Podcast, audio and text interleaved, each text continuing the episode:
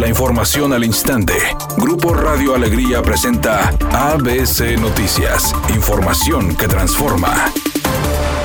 Por el atraso en la vacunación contra COVID-19 que se presenta en algunos municipios, el gobernador del estado, Jaime Rodríguez Calderón, pidió a las autoridades federales que las vacunas se apliquen a las plantas de trabajo de la entidad. Indicó que sostuvo una reunión virtual con la secretaria de Gobernación, Olga Sánchez Cordero, el subsecretario de Prevención y Promoción de la Salud, Hugo López Gatel, gobernadores e integrantes del gabinete para hablar de la estrategia de vacunación y tras su diálogo hizo la propuesta de continuar con la vacunación en los trabajos para que de esta forma el proceso avance más rápido.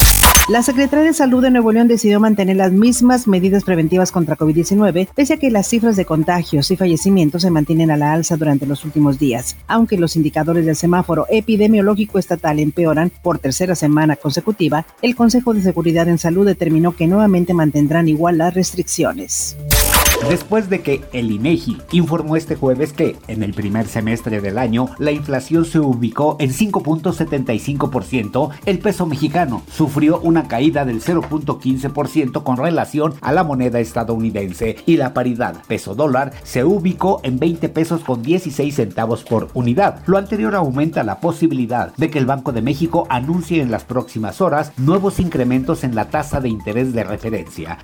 Editorial ABC con Eduardo Garza. El rector Rogelio Garza y los administradores de la Universidad Autónoma de Nuevo León dicen que están ofendidos, que los señalamientos de desvíos de recursos por más de 700 millones de pesos facturados a empresas fantasmas manchan la imagen de la máxima casa de estudios. A ver, señores, ofendidos los estudiantes, ofendidos los padres de familia, ofendidos el pueblo de Nuevo León, ofendidos porque un grupo de administradores de la universidad desaparece millones de pesos y no hay ninguno en la cárcel. El desvío millonario está documentado y se está investigando. Eso es lo que ofende, ofende la impunidad y ofende el cinismo. Al menos esa es mi opinión y nada más.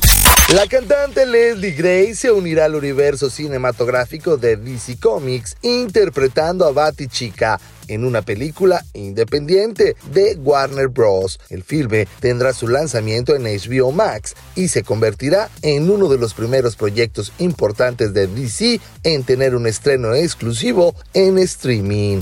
Es una tarde con presencia de nubosidad. Se espera una temperatura mínima que oscilará en los 26 grados. Para mañana viernes se pronostica un día con cielo parcialmente nublado. Una temperatura máxima de 36 grados, una mínima de 22.